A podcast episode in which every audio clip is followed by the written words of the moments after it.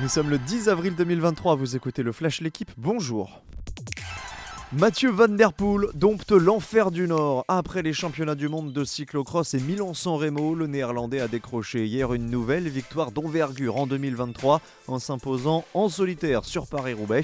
C'est le quatrième monument de la carrière de Van Der Poel, le troisième différent. Seul Liège-Bastogne-Liège et le Tour de Lombardie manquent désormais à son palmarès. Son grand rival Wout Van Aert, lui, a manqué de chance, victime d'une crevaison dans le carrefour de l'arbre alors qu'il venait de s'isoler avec Van Der Poel.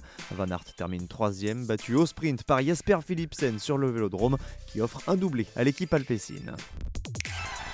L'Olympique de Marseille avance au ralenti. Les Olympiens ont encore été accrochés en Ligue 1 pour la troisième fois sur les quatre derniers matchs. L'OM a été tenu en échec hier soir 0-0 à Lorient. Ce résultat permet à Lens de conserver la place de dauphin du Paris Saint-Germain avec deux points d'avance sur les Marseillais.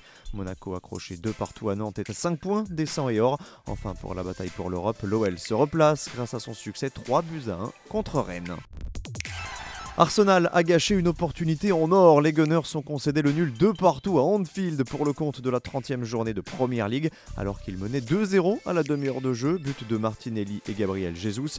Mais Salah avant la mi-temps, puis Firmino à la 87e minute ont permis aux Reds de revenir. Conséquence au classement, Arsenal ne compte que 6 points d'avance sur Manchester City avec un match en plus.